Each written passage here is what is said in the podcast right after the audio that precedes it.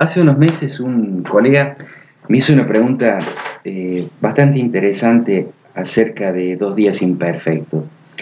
La pregunta, grosso modo, eh, corre de la siguiente manera. Él me preguntó si eh, las motivaciones que yo tuve al escribir dos días imperfectos de alguna manera acotaron la manera en que está escrito el texto o al revés.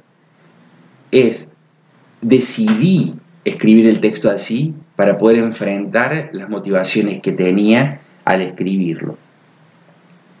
La pregunta es muy buena porque eh, no sé si tengo una respuesta contundente y despierta, yo creo que la pregunta es interesante porque he recibido también otros comentarios acerca de que hay una cierta curiosidad sobre la estructura del del, recorrido que hace el texto y la manera en que el texto está presentado. Eh, quizás contar la trastienda de la escritura eh, es una forma también de darle respuesta a la pregunta del colega. Este texto eh, es el trabajo de varios años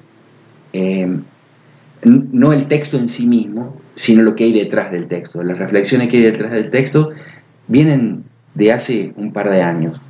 Y en realidad vienen desde dos ejes de trabajo que tuve y todavía tengo porque no las concluí. Una es un proyecto que tengo sobre la estupidez, sobre un abordaje, ahora sí, más de filosofía política de la estupidez. Y en realidad me interesa mucho la cuestión de la repetición en la estupidez, el problema de cómo se expande la estupidez.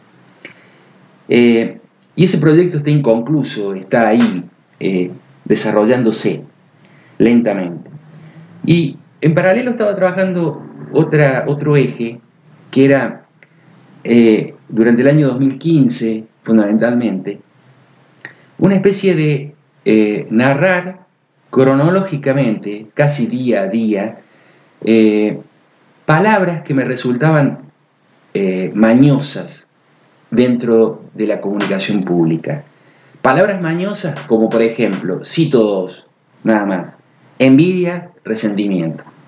Por poner dos palabras muy clásicas y que son, a mi juicio, palabras mañosas y que cuando están eh, expresadas y difundidas y abiertas en la opinión pública tienen ese efecto casi mágico de ser mañosas, amañadas y ladinas.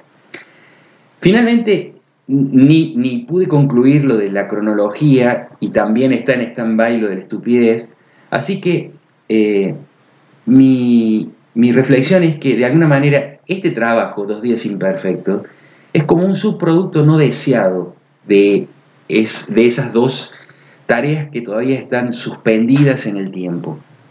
Aunque es un producto no deseado, eh, no quiere decir que no haya sido perseguido de alguna manera.